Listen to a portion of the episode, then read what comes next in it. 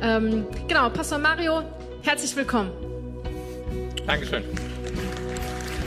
Ja, ganz herzlich willkommen alle im Präsenzgottesdienst. Wow, wir haben ein volles Haus. Viel, herzlich willkommen auch, dass wir äh, alle, die am Bildschirm sitzen, so großartig, dass wir zu dir ins Wohnzimmer kommen dürfen. Was für eine Freude und eine Ehre.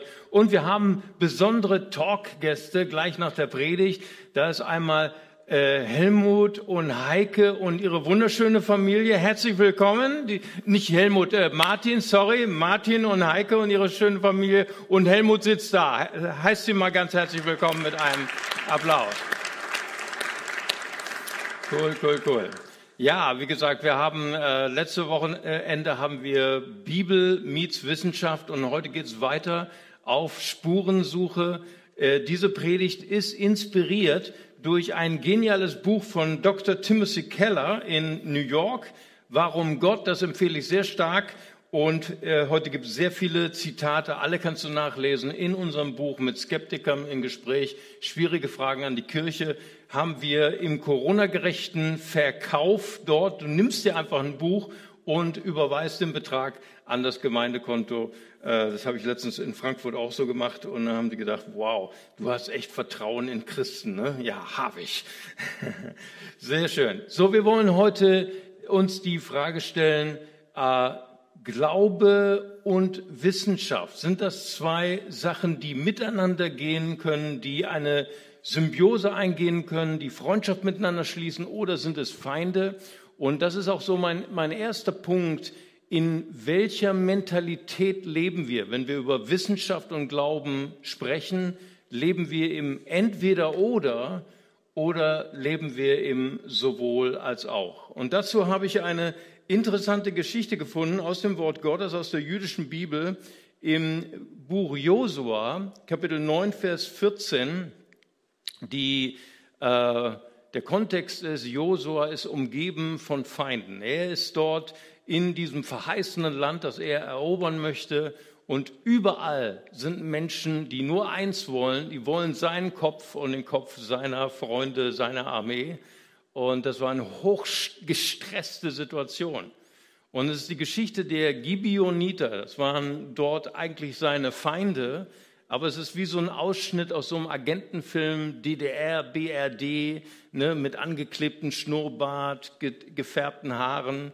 Und da kamen dann die Feinde zu Josua und sie wollten ihn täuschen und sagten, wir sind eigentlich deine Freunde. Wir kommen kilometerweit entfernt und haben sich dann so verkleidet aus dem, aus dem äh, äh, Kleidersammlung des Deutschen Roten Kreuzes, haben sich so ganz vergammelte Kleidung, abgetragene Schuhe, vertrocknetes Brot, vertrocknete Datteln, leere Wasserbehälter. Und dann haben sie so gesagt, wir kommen von ganz weit her, wir sind deine Freunde. Und Josua war so ein bisschen überfordert, denn er wusste etwas, was viele Menschen heute wissen, die Wahl deiner Freunde bestimmt deinen Lebensweg. Ich habe letztens noch mit jemandem mich unterhalten und sagte, Mario, ich wusste damals nicht, bevor ich Christ wurde, wie wichtig die Wahl der Freunde ist. Ja, ich hatte, ich hatte Freunde mir gewählt, wo sich hinterher herausgestellt hat, das war nicht gut für mein Leben. Und mein Leben hat einen ganz negativen Verlauf genommen. Und genau das war jetzt die Frage für Josua. Wen lasse ich in mein Leben? Und er war mit dieser Frage überfordert und er holt seinen, seine Berater, seinen Mossad, würde man heute sagen, seine Geheimleute. Und da heißt es hier, und die führenden Männer untersuchten das vertrocknete Brot, aber den Herrn fragten sie nicht um Rat. Eine hochinteressante Stelle. Ja, dieses, dieses hebräische Wort sagt so viel wie untersuchen, kann man auch übersetzen mit, sie holten sich Antworten. Sie akzeptierten Dinge und zwar aus der Materie. Sie versuchten die Frage zu beantworten, was ist Wahrheit, was ist Lüge, werden wir getäuscht oder sagen diese Leute die Wahrheit und sie befragten das vertrocknete Brot. Sie untersuchten sie es. Vayikhu heißt es eigentlich im Hebräischen. Und am nächsten Morgen fanden sie heraus, sie wurden getäuscht. Das waren nicht ihre Freunde, das waren ihre Feinde. Und sie wurden deswegen getäuscht, und das sagt uns der Vers hier, in Josua 9, Vers 14, weil sie etwas Wichtiges vergaßen. Sie fragten nicht den Herrn um Rat. Sie vergaßen eine Dimension, nämlich die Dimension der Spiritualität, des Geistes. Und als wunderschönen korrespondierenden Vers habe ich gefunden aus 2 Samuel, Kapitel 5, Vers 23. Und da heißt es hier, so eine ähnliche Situation, David auch in einer sehr gestressten Situation mit seinen Feinden. Er, er, die, die Philister wollen ihn besiegen und er hat schon eine Schlacht geschlagen. Warum? Weil er nämlich den Herrn schon mal befragt hat und der Herr hat ihm eine geniale militärische Strategie offenbart und es hat geklappt. Und hier steht aber wieder. Wieder bat David den Herrn um Weisung. Und das hat zu mir gesprochen, wieder.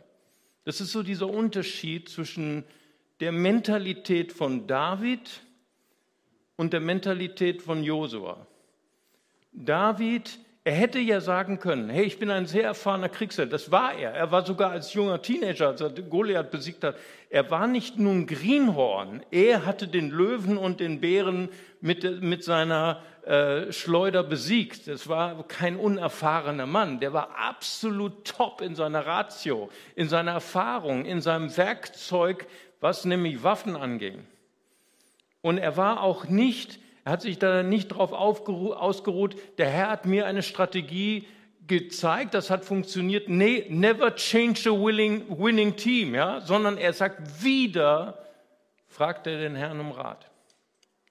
Und der Herr hat, Herr hat ihm eine völlig andere Strategie offenbart. Er sagte, äh, greif diesmal nicht so an, wie es letztes Mal war, sondern komm von der anderen Seite und dann wirst du in den Wipfeln der Bäume das Geräusch von Schritten hören und dann weißt du ganz genau, dass ich dir schon vorangehe. Wow. Dieser David, er bewegte sich nicht nur in dem Bereich der Ratio, nicht nur in dem Bereich seiner Erfahrung, seiner Professionalität, sondern er bewegte sich auch im Bereich der Spiritualität. Und dazu haben wir noch eine ganz kleine Grafik für euch. Und, und dieser innere weiße Kreis, das ist dieses was wir lernen in der Schule, in der Uni, diese Untersuchung, Vayikhu, dieses, was, was wir aus der Materie lernen können, aber es gibt einen anderen Bereich, das ist dieser blaue Kreis darum herum. Es gibt einen Bereich der Spiritualität in deinem Leben. Und David lebte nicht nur in einem, er lebte nicht nur in der Ratio, er lebte im sowohl als auch. Er lebte nicht nur in seiner Professionalität, sondern er suchte den Herrn durch seine Spiritualität und hatte nicht nur eine Halbwahrheit, sondern die ganze Wahrheit. Und wir leben in einer Welt, die sehr stark polarisiert ist. Gerade jetzt in diesen aufgeregten, hysterischen Zeiten. Ich, ich habe Christen noch nie so viel miteinander streiten sehen. Ich weiß nicht, wie es euch geht. Ne? Das ist total dieses Entweder oder. Entweder ich habe recht oder du hast recht. Oder ich habe recht und du hast recht. Ich habe immer recht. Und, und es ist eine total aufgeheizte Debatte, finde ich.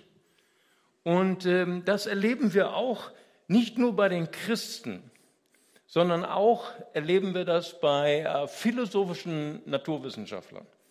Wir haben in Richard Dawkins einen der berühmtesten Neo-Atheisten mit seiner Veröffentlichung seines millionengekauften Buchs der Gotteswahn hat er ja eine ein sehr starke Aussage gemacht. Christen sind nicht nur irrational, sie sind psychisch labil, sind psychisch krank. Christen glauben doch tatsächlich, dass Jesus von einer Jungfrau geboren ist und feiern das sogar jedes Jahr zu Weihnachten. Wahnsinn. Es ist wissenschaftlich nicht nachvollziehbar, die Jungfrauengeburt. Christen glauben an die leibliche Auferstehung Jesu und feiern das sogar jedes Jahr zu Ostern.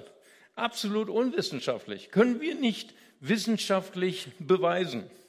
Und daraus folgert er, dass Christen in der Regel nicht intelligente Wissenschaftler sein können und andersherum intelligente Wissenschaftler nicht gläubig sein können. Entweder oder, spürt ihr das?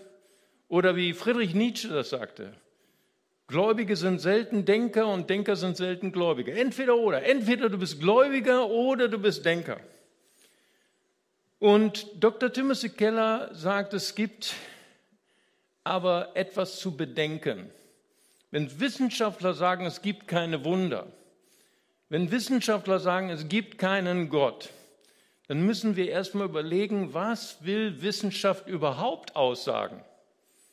Wissenschaft stellt sich eine wissenschaftliche Frage, die sie äh, versuchen zu lösen, und dann legen sie die empirischen, methodischen Messskalen oder Messinstrumente fest. Womit wollen wir das messen? Und wir könnten zum Beispiel heute, könnten wir so eine theoretische Frage stellen, äh, wie viele Noten wurden heute im Lobpreis gespielt? Ne? Das kann ich nicht beantworten, aber Julian kann das beantworten. Ne? Und, und wir könnten ihn fragen und wir könnten zum Beispiel eine wissenschaftliche Frage aufstellen, wenn sie vielleicht für jemanden interessant ist hier. Wie viele Noten werden im CLW im Lobpreis gespielt im Jahresdurchschnitt? Ne? Wahrscheinlich für niemanden interessant, aber wir könnten das machen. Und wir können das sogar messen. Julian kann es messen. Ne? Und dann können wir sagen, an diesem Sonntag wurden so viele Noten gespielt und im ganzen Jahresdurchschnitt, das, das kann man messen. Aber in dieser Grafik, die wir jetzt haben, wir können keine Aussage darüber sagen, wie viel, wie spirituell der, der Lobpreis heute war. Ne? Wir können nicht sagen, heute war fünf Kilo Gott dabei. Und letzten Sonntag war vier Kilo. Ist, man kann Gott nicht messen, verstehst du? Man kann auch nicht ähm, sagen, oh, dieser, dieser Lobpreis war total emotional. Man kann Emotionen wissenschaftlich nicht nachweisen. Deswegen sagt Wissenschaft, und das sagt äh, Dr. Timothy Keller, Wissenschaft ist begrenzt durch ihre empirischen Messmethoden. Alles, was in diesem grünen Kreis ist, darüber kann und will Wissenschaft keine Aussage machen. Deswegen kann Wissenschaft nicht sagen, ob es Gott gibt oder ob es ihn nicht gibt oder wie viel Gott da ist oder wie wenig Gott da ist. Oder vielleicht ein Beispiel. Wir wollen eine andere wissenschaftliche Frage klären. Können Fische reden? Ja, und unsere empirischen Messmethoden sind, wir gehen zu unserem Godesberger Teich, der hier um die Ecke ist, und wir gehen dort im äh, äh Sommer hin und jeden Sommertag stellen wir uns da an den Rand des Teichs und wir nehmen unsere Fähigkeit zu hören. Und wir hören nichts außer einem Blub. Und wir haben eine These, und die These lautet, Fische sind stumm. Und dann bekommen wir ein E-Mail aus der Küste von Kalifornien am Pazifischen Ozean. Da sind dann die Leute, die da im, im, äh, am Meer wohnen und sie sagen, ihr lieben Godesberger, ist ja alles wunderschön, was ihr da gemessen habt, aber ihr müsst uns mal besuchen im Frühling wenn die äh, Trompetenfische sich paaren im Pazifischen Ozean, da kriegen wir kein Auge zu. Fische sind so laut, ich kann nicht dabei schlafen. Okay, dann haben wir die erste These gekippt. Oder wir können eine zweite These aufstellen. Wir können uns die Frage stellen, können Elefanten kommunizieren? Und dabei meine ich nicht, du hast mal Elefanten im Zoo, im Kölner Zoo Trompeten hören sondern kommunizieren, intelligent kommunizieren. Können Elefanten sprechen? Und dazu müssen wir wissen, dass die, der Frequenzbereich des menschlichen Ohres ist begrenzt von 18 Hertz bis 18.000 Hertz. Ja, wir haben hier so eine kleine äh, Grafik euch gebastelt. Hier seht ihr so im schwarzen, im grauen Bereich haben wir in der, in der X-Achse, da haben wir die, die Herzfrequenz und in der Y-Achse haben wir das, die Dezibel, die Lautstärke. Ja? Und dann sehen wir hier den Bereich des menschlichen Ohres. Aber was die Menschen jahrhundertelang nicht gehört haben, und das ist dann die nächste Folie, ist das Elefanten kommunizieren im Infraschallbereich. Infraschall ist so niedrig vom Herzbereich, dass das, dass das, das menschliche Ohr nicht hört. Wie geht das praktisch? Die äh, Elefanten tun ihren Rüssel auf den Boden und dann produzieren sie Infraschall durch die Schwingung des Bodens und sie können mit den, warum, mit wem kommunizieren sie? Natürlich mit weiblichen Elefanten. Ist immer so. Das ist bei Menschen, also nicht, weil Menschen weibliche, sondern immer die Liebe, nicht wahr? Deswegen, das ist der einzige Grund. Sie suchen ein Date. Ja, und über Infraschall können Sie ein Date machen. Die brauchen kein Internet, die brauchen kein äh, Mobilfon. Elefanten haben Infraschall. Cool, wa? Und Sie senden ein Signal 50 Kilometer durch den Boden per Infraschall. Und die Weibchen antworten sogar über Infraschall. Und die Elefanten spüren das in den Zehen ihrer Füße. Großartig, ne? Und können sogar orten, wo das nächste Date ist. Großartig. Wir als Menschen wussten das nicht. Bis wir empfindliche Messinstrumente gebaut haben, um das herauszufinden, wie intelligent Elefanten äh, kommunizieren können. Das heißt also, der Philosoph Alvin Platinja sagt, wenn Wissenschaftler sagen, es gibt keine Wunder, oder es gibt keinen Gott, dann ist das so wie der alkoholisierte Autofahrer, der seinen Schlüssel verloren hat in der Finsternis. Und dann sehen wir hier die Laterne und er sucht nur im Licht der Straßenlaterne. Und er sagt, mein Schlüssel ist weg. Aber der ist nicht weg, der liegt im Dunkeln. Deswegen jeder Wissenschaftler, der sagt, es gibt nichts Übernatürliches, sagt Alvin Platinger, ein Wissenschaftler sollte demütig sein und sagen, wir können nur Aussagen machen über die Dinge, die wir wissenschaftlich messen, messen können. Alles andere können wir nicht beurteilen. Und ich möchte heute plädieren für das, was Dr. Timothy Keller sagt. Wir verlassen das Entweder oder und kommen zum sowohl als auch. In seinem Buch äh, Warum Gott zitiert Timothy Keller Ian Barber. Und er beschreibt vier Beziehungen zwischen Wissenschaft und Glauben. Das ist einmal Konflikt, das ist einmal Unabhängigkeit und in der Mitte ist Dialog und Integration. Konflikt, da sind die Leute von Richard Dawkins. Da sind die Leute von Friedrich Nietzsche, die sagen, du kannst entweder nur gläubig sein oder du kannst intelligent sein. Ja, Konflikt. Und auf der anderen Seite bei der Unabhängigkeit, das sind die, die radikalen Christen, die sagen, als gläubiger Christ musst du immer wissenschaftsskeptisch und sogar wissenschaftsfeindlich sein. Wissenschaft ist vom Teufel. Und Ian Barber sagt, wir haben diese Debatte zu lange geführt. Es hat uns ermüdet und es hat uns auch nicht bereichert. Und wir müssen uns in der Mitte treffen. Wissenschaft und Glaube müssen wieder miteinander reden, müssen sich miteinander austauschen und müssen sich einander bereichern. Und es gibt viele solcher Leute. Da ist zum Beispiel Francis Collins, einer der führenden Genforscher.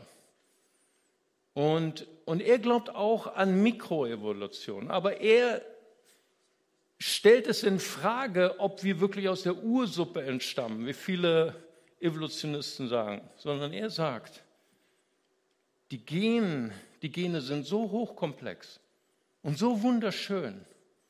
Es muss einen Schöpfer geben. Hochinteressant. Nikolaus Kopernikus sagt ungefähr das Gleiche. Er sagt, wer das Weltall studiert und die ganzen Laufbahnen der Planeten und die ganze äh, ähm, äh, Zusammenhänge und Komplexität des Weltalls, der muss dahin kommen zu dem Konstrukteur dem Schöpfer Gott. Max Planck sagt, es gibt keinen Konflikt, es gibt keinen Widerspruch zwischen Wissenschaft und Glaube. Im Gegenteil, sie bedingen einander, sie ergänzen einander.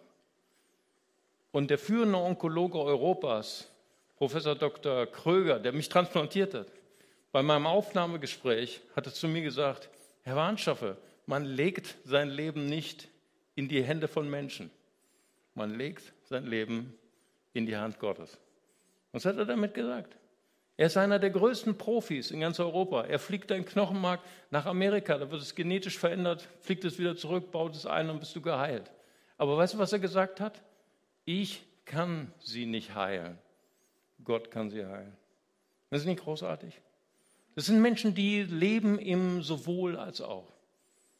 Die haben eine messerscharfe Ratio.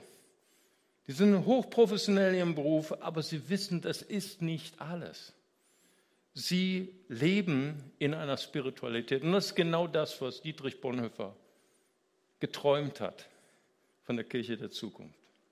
Er träumte von einer Kirche, die moderne Menschen als mündige Menschen behandelt.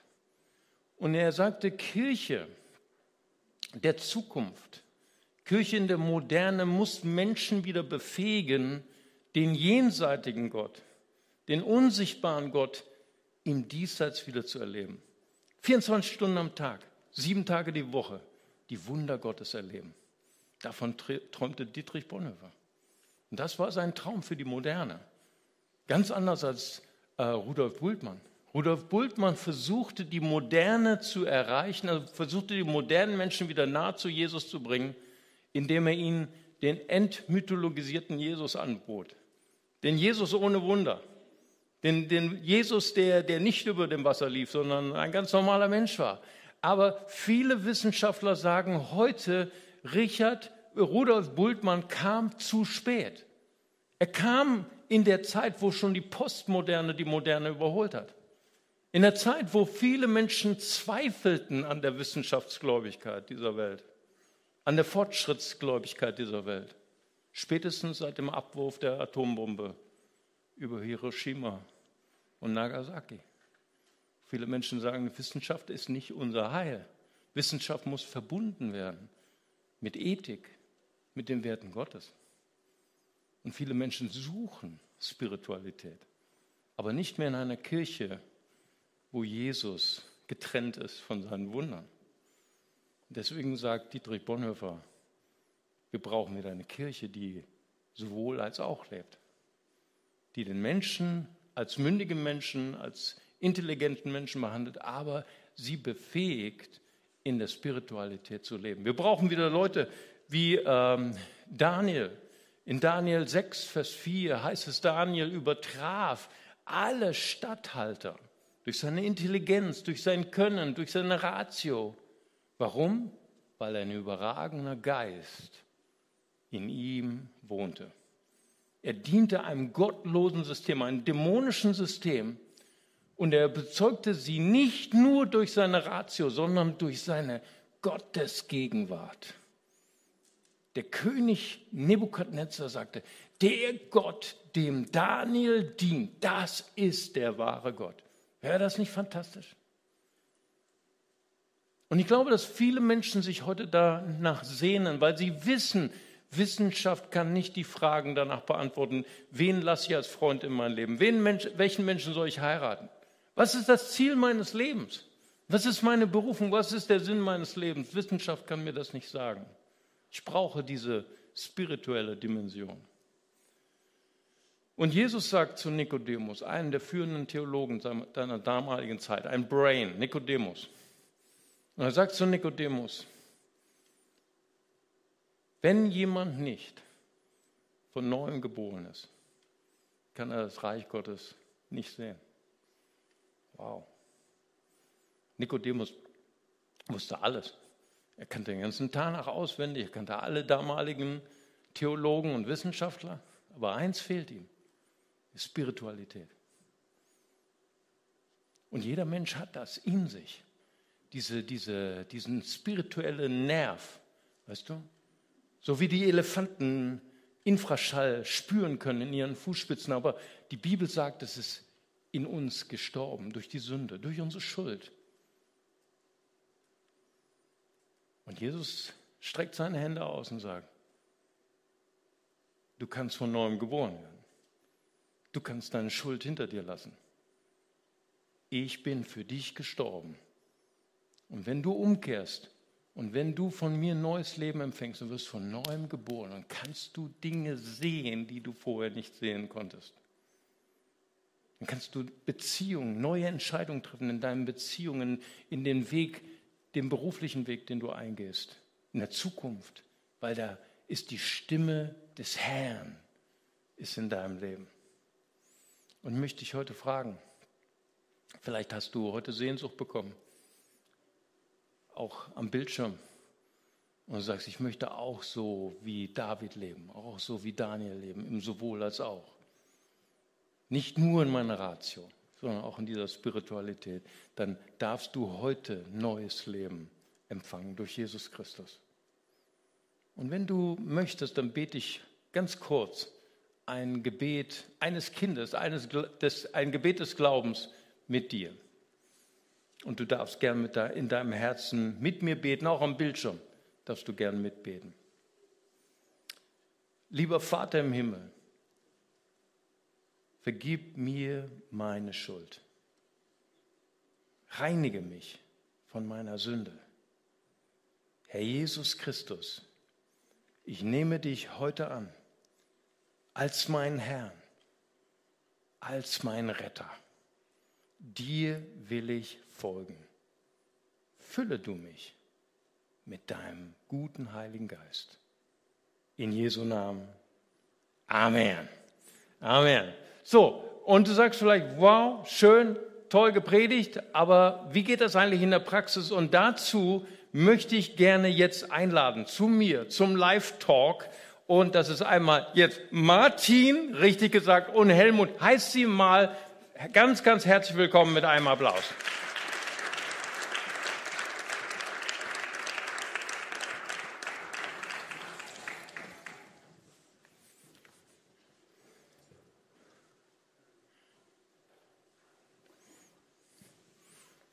Martin, wenn du in der Mitte Platz nimmst, Helmut, ganz, ganz herzlich willkommen. Wir sind total aufgeregt. Das ist so richtig episch hier für uns, dass äh, wir zwei Professoren bei uns haben. Martin ist Professor für Werkstoffwissenschaften an der Technischen Hochschule in Köln. Helmut ist Professor für äh, Geomorphologie an der Uni Köln. Herzlich willkommen im CLW.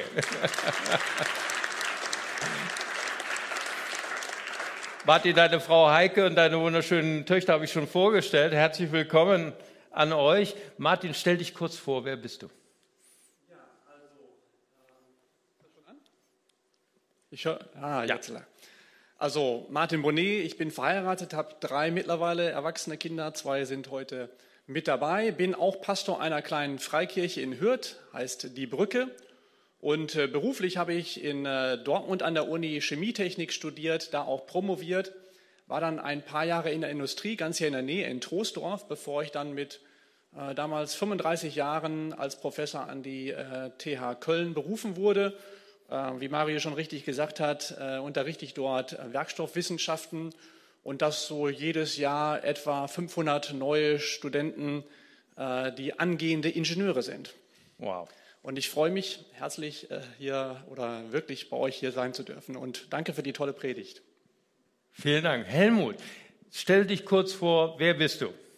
Ja, ich bin Helmut Brückner, ich bin physischer Geograf, Geomorphologie, das hört sich ja ganz komisch an, das kennen die meisten Leute wahrscheinlich nicht. Das heißt, es ist die Lehre von den Oberflächenformen, wie sich Landschaften bilden, wie sich Landschaften formen. Das ist ein Schwerpunkt von mir und ich habe speziell Küstenmorphologie als einen Fokus. Das äh, ist nämlich schön, da kann man baden gehen. das ist nicht unwichtig. Und Mittelmeer ist natürlich wunderbar. Gut, also das ist das eine. Und das andere ist Geochronologie, das heißt Datierungsmethoden. Das finde ich sehr spannend. Äh, was für Datierungsmethoden gibt es? Wie ergänzen sie sich gegenseitig? Und das dritte ist Geoarchäologie. Das heißt, ich arbeite viel mit Archäologen und Althistorikern zusammen. Ephesos beispielsweise, Paulus der Brief an die Epheser, das interessiert mich. Die Apostelgeschichte lese ich mit großem Gewinn natürlich. Das ist ganz toll, äh, sozusagen die Gedanken von Paulus und auch seine Wege nachzugehen. Das ist sehr, sehr schön. Ja, ich bin Christ geworden eigentlich. Ja, ich bin in einem christlichen Elternhaus aufgewachsen, aber ich musste selber auch mal die Entscheidung treffen, ähm, glaube ich das nur aus Tradition oder weil ich das wirklich äh, innerlich meine und weil das mich ausmacht. Und das war bei mir sogar eine Billy Graham Evangelisation. Da habe ich gesagt, ja, das möchte ich auch. Ne? Und ich habe es nie bereut. Und dieser ja, dieses Spannungsfeld zwischen äh, Wissenschaft, speziell bei mir Naturwissenschaft und Glauben, das ist für mich eins, äh, was mich belebt geradezu. Ne? Ich finde das unglaublich spannend. Äh, man kann wechselseitig voneinander da lernen. Und das ist, ich sehe das nie als einen Konflikt, sondern eine große Bereicherung. Wow. Helmut, ähm, das, also vielleicht fragt ihr euch, warum wir uns hier duzen. Das ist nämlich so toll, das finde ich bei den beiden so toll. Ähm, äh, ich habe sie erst gesiezt. Nein, nein, kein Sie, wir sind Brüder. Das ist toll. Gemeinsam Nachfolger von Jesus Christus. Helmut, aber wir haben ja heute so ein bisschen erwähnt, ähm, Kirche und vor allen Dingen auch Freikirchen sind ja oft ein Ort, die neigen zu einer Wissenschaftsskepsis oder sogar Wissenschaftsfeindlichkeit. In der Kirche kann man heute immer noch manchmal hören, du musst nicht alles verstehen, du musst nur glauben, du musst nur fühlen, dann ist Gott da, dann ist die Bibel richtig. Möchtest du, Pastoren dieser Couleur, mal was ins Stammbuch schreiben heute? Heute hast du die Chance. ja, sehr gerne. Also ich habe ja schon gesagt, Wissenschaft ist auch begrenzt. Wissenschaftliche Erkenntnis ist sehr begrenzt. Wenn man bedenkt, vor Einstein gab es eine andere Physik ne, als nach Einstein. Der nächste Einstein kommt bestimmt. Das nennt man dann in der Wissenschaft Paradigmenwechsel. Also die Wissenschaft ist auch begrenzt und Paulus sagt ja, all unser Erkennen ist begrenzt. Nicht? Und die Theologie kann auch eine Menge, oder jeder Gläubige kann eine Menge von Wissenschaftlern lernen. Denn im Grunde genommen denken wir ja Gottes Gedanken nach. Er ist der Schöpfer. Wir haben ja nicht die Naturgesetze, die, die Fallgesetze beispielsweise haben wir ja nicht gemacht. Ne? Letztes Mal im Gottesdienst ist ja äh, mit, dem, mit dem Marker hat er gezeigt, die Fallgesetze, die haben wir ja nicht gemacht, sondern wir haben sie sozusagen, wir denken sie nach oder wir versuchen sozusagen die Gedanken des Schöpfers nachzudenken. Ne? Und der Schöpfer ist so unendlich groß, wir sind so begrenzt, man muss ja bescheiden sein. Nicht? Wir sind dreidimensional nicht? oder vierdimensional meinetwegen mit der Zeit. Und Gott steht sicherlich noch eine ganze Menge darüber. Also in unserem begrenzten Wissen können wir das, was wir erkennen können, das können wir immer weiter ausloten. Aber dann gibt es eine Erkenntnisgrenze. Es ist wie so asymptotisch, nennt man das in der Mathematik. Es nähert sich an eine Linie dran, aber es kommt nicht darüber hinaus. Und das nennen wir Erkenntnisgrenzen. Und ich denke, jenseits dessen ist, ist Gott. Nicht? Transzendenz. Er ist auch in dieser Welt natürlich, aber er ist viel größer, als wir es mit unserem kleinen Gehirn erfassen können. Und Wissenschaftsskepsis ist gar nicht notwendig, sondern man muss, vieles ist eine Frage der Interpretation. Und da müssen wir miteinander diskutieren. Wissenschaft arbeitet mit Modellen und wenn die Modelle mal nicht mehr stimmen, dann muss man sie updaten oder man muss sie über ein Bord werfen und muss neue haben. Und äh, wie gesagt, es gibt solche ganz großen Paradigmenwechsel eigentlich in vielen Wissenschaften. Ne? In der Geologie war das Alfred Wegener, die Plattentektonik, nicht diese Drifttektonik. Und da können wir auch eine Menge, Menge weiter erforschen. Und trotzdem haben wir neue Fragestellungen. Sonst gäbe es ja gar nicht die Deutsche Forschungsgemeinschaft, die uns Gelder gibt äh, für, für Forschung, ne? weil es eben viele neue Fragestellungen gibt. Wenn man guter, letzter Satz, ich muss ja auch mal zu Ende kommen, wenn man guter Wissenschaftler ist, dann, muss man, dann weiß man auch, wie viel man nicht weiß. Ja. Vielen Dank, Helmut. Wir haben uns also auch sehr lange äh, unterhalten. Ich kenne Helmut aus äh, Geschichten meiner äh, Schwiegermutter, schon Jahrzehnte. Ja, Heute ist das erste Mal, dass wir uns live sehen. Super. Martin, ähm, viele kluge Theologen haben in den vergangenen Jahrhunderten versucht, so wie Amselm von Canterbury oder äh, Thomas von Aquin, die sogenannten Gottesbeweise dargelegt. Äh, Cicero hat auch sogar den äh, den, den ähm, Beweis der, der, des Volksglaubens so versucht, äh, Gott zu beweisen. Immanuel Kant hat ja dann die Gottesbeweise des Aquin abgelöst durch seinen moralischen Gottesbeweis. Dann gab es Pascal, der die Pascalsche Wette hat er versucht, der Atheisten über die Existenz Gottes zu überzeugen. Was sagt ein Professor, der in der Welt der Beweise lebt, zu den Versuchen von Theologen, Gott zu beweisen? Ja, Mario, das mit den Beweisen ist gar nicht ganz so einfach, ähm, weil es gibt nämlich viele Arten von Beweisen und ähm, wenn wir so wollen, so klare, unumstößliche Beweise gibt es zum Beispiel in der Welt der Mathematik, weil die Mathematik ein in sich geschlossenes System ist und darin kann ich tatsächlich Dinge beweisen, die unumstößlich sind. Nur hilft uns die Mathematik nicht wirklich, die Welt zu verstehen.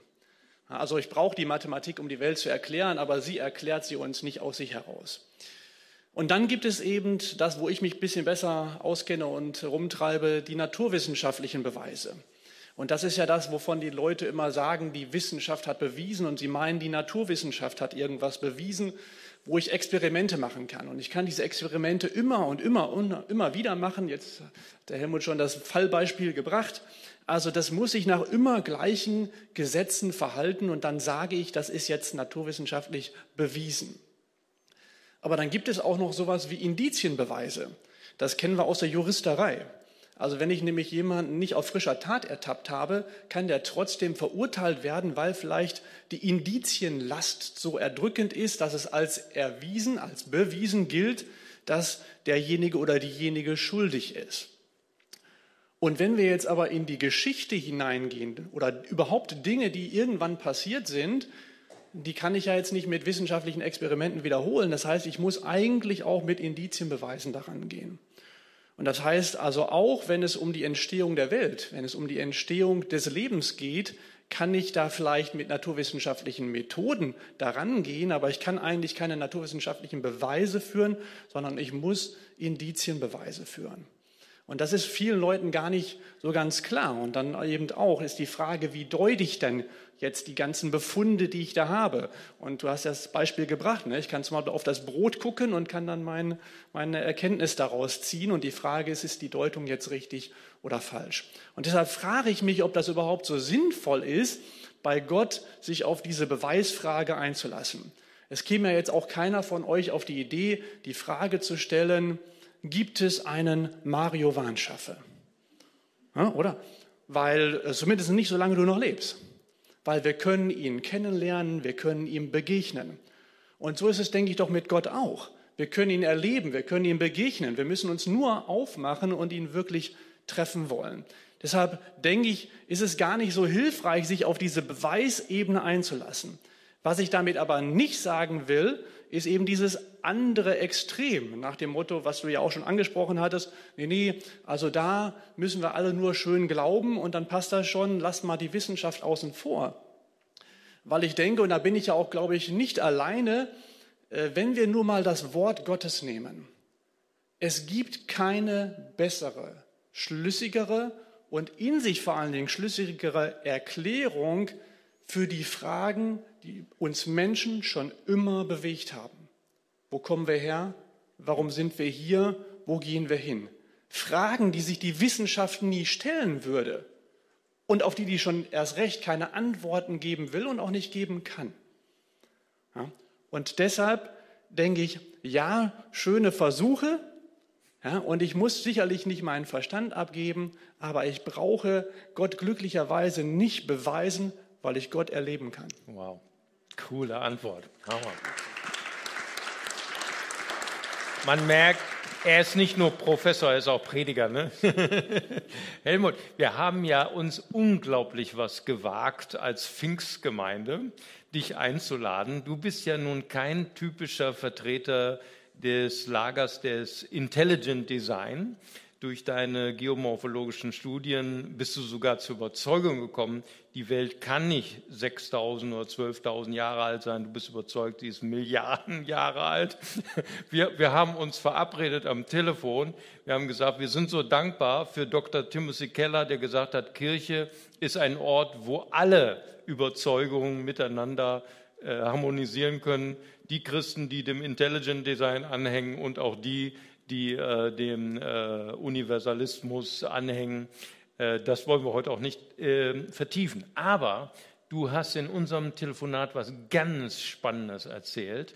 Du hast gesagt, dass du als Professor eine Hermeneutik gefunden hast des Schöpfungsberichtes in der Bibel und dort eine Entmythologisierung entdeckt hast. Das hört sich unglaublich abstrakt an. Könntest du das in einfachen Worten erklären, was du meinst, sodass alle das verstehen können? Ja, sehr gerne.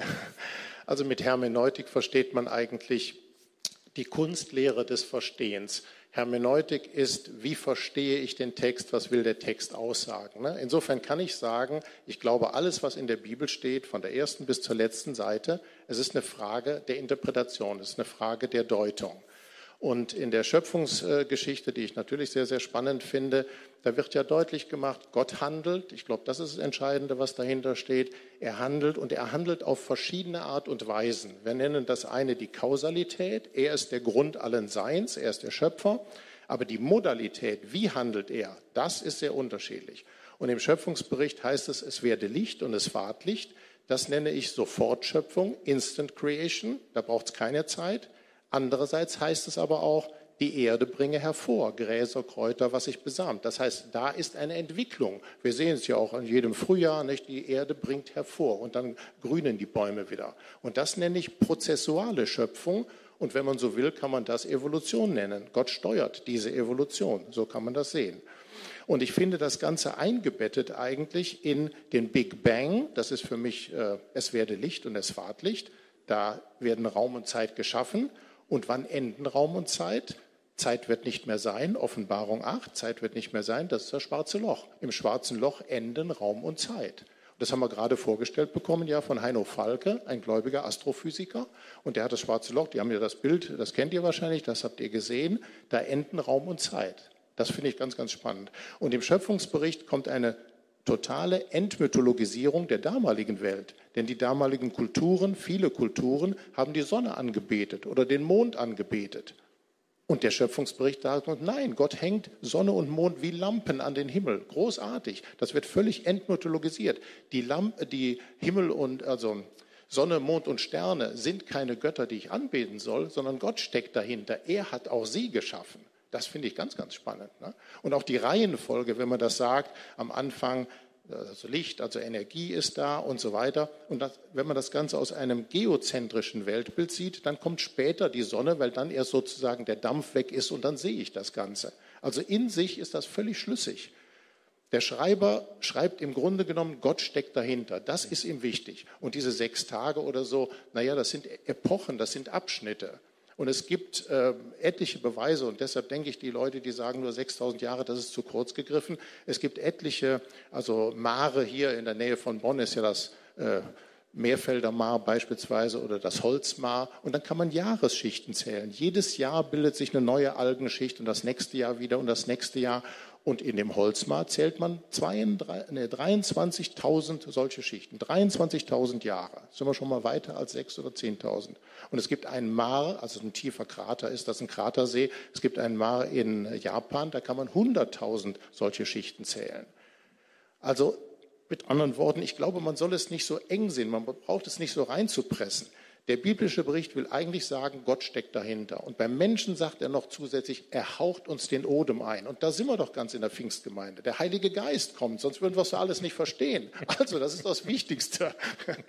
Insofern sehe ich da keinen so großen Widerspruch. Es ist eine Frage, wie wir es verstehen. Deshalb müssen wir miteinander sprechen, miteinander diskutieren. Aber letztlich, Gott steckt dahinter. Das ist das Entscheidende. Er ist der Schöpfer und er hat tausende von Möglichkeiten, Schöpfung geschehen zu lassen. Wow. Das ist herausfordernd, Helmut. Und wie schön, dass wir in einer Kirche sein dürfen, wo wir auch verschiedene Meinungen sind, wo Intelligent Designer mit, mit äh, modernen Wissenschaftlern zusammen Brüder sein dürfen, Helmut. Aber toll für den Gedanken. Ich ja. muss trotzdem noch sagen, Intelligent Design dagegen bin ich gar nicht. Das wäre eine falsche Verkürzung. Das eine ist, äh, dass man sagt, die Erde ist 6000 Jahre alt. Aber natürlich glaube ich, dass ein intelligenter Schöpfer dahinter wow. steht. Ne? Insofern, da habe ich überhaupt kein Problem mit. Nicht? Ja. Äh, wir wissen die Haifischhaut und so weiter, wie das konstruiert ist. Wir können davon lernen. Das ist die ganze Wissenschaft der Bionik nennt man das ja. Ich finde das ganz fantastisch. Gott steckt dahinter. Also ich bin nicht gegen Intelligent Design, überhaupt nicht. Aber man kann über diese Hintertür nicht Gott beweisen. Da, darum geht es. Aber natürlich, der Schöpfer ist so intelligent, wir denken nur seine Gedanken nach. Das ist doch das Entscheidende. Also Im Intelligent Design gibt es also sowohl die Young Earth als auch die Old Earth ah, Fraktion. Vielen Dank. Schon wieder was dazugelernt. Martin, ähm, Richard Dawkins hat gesagt, Christen sind nicht nur irrational, sie, sind, sie haben psychisch haben sie einen Fehler. Äh, Friedrich Nietzsche hat gesagt, äh, wenige Denker sind gläubig, wenige Gläubige sind Denker. Ähm, du bist Wissenschaftler. Äh, muss ein Wissenschaftler skeptisch sein gegenüber dem Glauben und auch der Spiritualität? Ja, schwierige Frage, weil natürlich ähm, kann man den Eindruck bekommen und man bekommt das ja auch eigentlich so vermittelt. Also sprich, wenn man sich auf diese Wissenschaftswelt einlässt, wenn man an die Hochschule kommt, man da vielleicht jetzt am Anfang noch nicht so schlimm, das ist so ein bisschen mehr weitergeführte Schule auf einem anderen Niveau, aber spätestens, wenn man so in die Promotion hineinkommt, wird man doch schon so ein bisschen in die Richtung gedrängt. Aber äh, was auch meiner Meinung nach dazu beiträgt, sind eben die wenigen gläubigen Wissenschaftler, die es da draußen gibt, die sich primär als Wissenschaftler sehen, die auch gläubig sind. Und nicht so sehr als ich bin Nachfolger Christi, der oder den Gott in die Wissenschaft gestellt hat. Und ich selber bin auch noch dabei zu lernen, was das eigentlich bedeutet. Für mich heißt das, ich möchte eben nicht nur als Christ da leben, das heißt, ich, man soll das daran erkennen, wie ich mit meinen Kollegen umgehe, meinen Mitarbeitern, meinen Studenten, äh, sondern auch in meiner Wissenschaft. Mit welchen Themen beschäftige ich mich eigentlich? Wie äh, nehme ich meine Daten? Wie interpretiere ich meine Daten? Wie deute ich die? Wie kommuniziere ich sie? Ja, all das, darin möchte ich eben auch Wissenschaftler sein, möchte ich aber auch Nachfolger Christi sein. Und deshalb möchte ich eben auch wirklich alle ermutigen, sich darauf einzulassen. Vor allen Dingen alle, die Gott begabt hat und die sagen, doch, äh, Wissenschaft finde ich doch eigentlich eine spannende Sache, davon eben keinen Abstand zu nehmen, sondern sich gerade bewusst darauf einzulassen und eben das, sag mal, das Kampffeld, das, den Kampfschauplatz wissenschaftlich aufzugeben.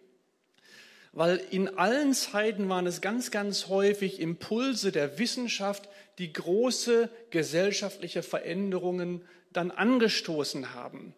Und wie sehr brauchen wir da Menschen, die wirklich den Geist Gottes haben, die aus der Weisheit des Wortes Gottes dann eben diese Erkenntnisse auch interpretieren können und die diejenigen sind, die diese Impulse geben. Wow. Wir sind zum Ende gekommen. Wir könnten, glaube ich, äh, also mit Helmut definitiv stundenlang weiterreden, aber wir wollen jetzt etwas ganz Besonderes tun. In der Pandemie sind wir sehr dankbar für Wissenschaftler. Wir sind aber uns auch bewusst der Grenzen. Ne? Was heute wahr ist, ist morgen schon wieder anders. In Corona haben wir es gelernt. Äh, wir haben aber auch gelernt, gerade Wissenschaft und ähm, Ethik sind so stark verbunden, jetzt auch gerade in der Impfverteilung, in der Debatte der Gentechnik, in der De Debatte über die Biowaffen. Und wie schön wäre es, wenn junge Christen, die heute vielleicht auch zuschauen per Internet oder heute hier sind, sich berufen lassen, berufene Wissenschaftler zu sein, Jesus Christus hineinzubringen in die Welt der Wissenschaft. Ich habe euch schon gebeten im Voraus, würdet ihr vielleicht noch für die jungen Menschen, die heute zuschauen, beten, die eine Berufung in ihrem Herzen haben, in die Wissenschaft zu gehen? Ja, sehr gerne. Herr unser Gott, wir danken dir, dass du der Schöpfer bist. Wir danken dir, dass alle Schöpfung von dir kommt, dass wir selbst von dir kommen. Du hast den Menschen gemacht und hast dann gesagt, wunderbar ist der Mensch und hast ihm den Odem gegeben. Ich bete für die jungen Menschen, die jetzt fühlen, ja, ich möchte Wissenschaft treiben. Ich möchte da nicht einen Widerspruch sehen. Ich möchte eigentlich als Wissenschaftler Glaub, Glauben voranbringen. Wem Weisheit mangelt, der bitte Gott. Herr, ich bete darum, dass diejenigen, die Wissenschaft treiben wollen, auch sich eng an dich andocken, dass sie sagen, ja Gott, ich brauche dich, gib mir weitere Erkenntnis. Wir beten darum, dass das geschieht und wir danken dir dafür. Herr, ich möchte dir von ganzem Herzen Danke sagen, dass du diese Welt so wunderbar geschaffen hast, dass wir einfach staunen dürfen und dass wir aber auch unseren Verstand benutzen dürfen, um immer besser zu verstehen, wie das alles so zusammenhängt, ah, wie du das so wunderbar geschaffen hast, nach welchen Gesetzmäßigkeiten das Ganze sich abspielt. Und dass wir einfach auch, indem wir das verstehen, äh, Dinge besser machen können uns besser umeinander kümmern können, besser uns schützen können. Und dass wir vor allen Dingen auch gerade mit dieser Arbeit dir die Ehre geben können. Und so möchte ich dich einfach bitten, dass du von diesen jungen Menschen, die jetzt hier sind oder die zuschauen, du welche berufst, die sagen, ja, ich möchte bewusst als Nachfolger Christi in die Wissenschaft gehen. Ich möchte einen Unterschied machen. Ich möchte mich um Themen kümmern, die du ihnen aufs Herz legst, die wirklich ähm, die Welt zu einem besseren Ort machen. Aber nicht nur aus Selbstzweck heraus, sondern weil sie mit all dem wirklich dir dienen wollen und dir die Ehre geben wollen. Und ich möchte dich bitten, dass du ihnen die Ängste nimmst, die man vielleicht haben kann, äh, weil man da in eine Welt kommt, äh, die dich weitestgehend ablehnt. Aber dass sie wissen, sie sind mit dir als starken Gott dort und dass du da mit ihnen gehen wirst, dass du sie da durchtragen wirst und dass du sie gerade dort, dort, wo die Dunkelheit am größten ist, du sie als größtes Licht hinsetzen kannst und hinsetzen willst. Und so möchte ich dich bitten, dass alle, die da eine Berufung spüren, sich da auch wirklich hineinrufen lassen und diesem Ruf, diesem deinem Ruf folgen, Herr Jesus. In Jesu Namen. Amen. Amen. Vater, und wir danken dir, Herr, dass dieser Traum von Dietrich Bonhoeffer, eine Kirche, die in eine moderne Welt hineinspricht, die Menschen befähigt, den jenseitigen Gott im Diesseits zu erleben. Vater, wir beten dafür, Herr, dass Menschen, die sich abgewendet, abgewendet haben vom Glauben oder gar nicht Gott kennen, dass sie wieder durch dich, durch deinen Geist, dich kennenlernen. Und wir beten gerade jetzt, Herr, für die Daniels, Herr, dass du sie erfüllst mit deinem Heiligen Geist und dass sie diesen Planeten zu einem besseren Ort machen, weil dein Heiliger Geist sie befähigt. Vater, wir setzen diese Berufung gerade jetzt frei, besonders über unsere jungen Leute, Herr, und wir danken dir, dass du sie führst und leitest. In Jesu Namen. Lass uns gemeinsam aufstehen und lass uns den Schöpfer, über den wir heute gesprochen haben, lass uns ihn anbeten, ihn äh, bitten, dass er uns erfüllt mit seinem guten Heiligen Geist.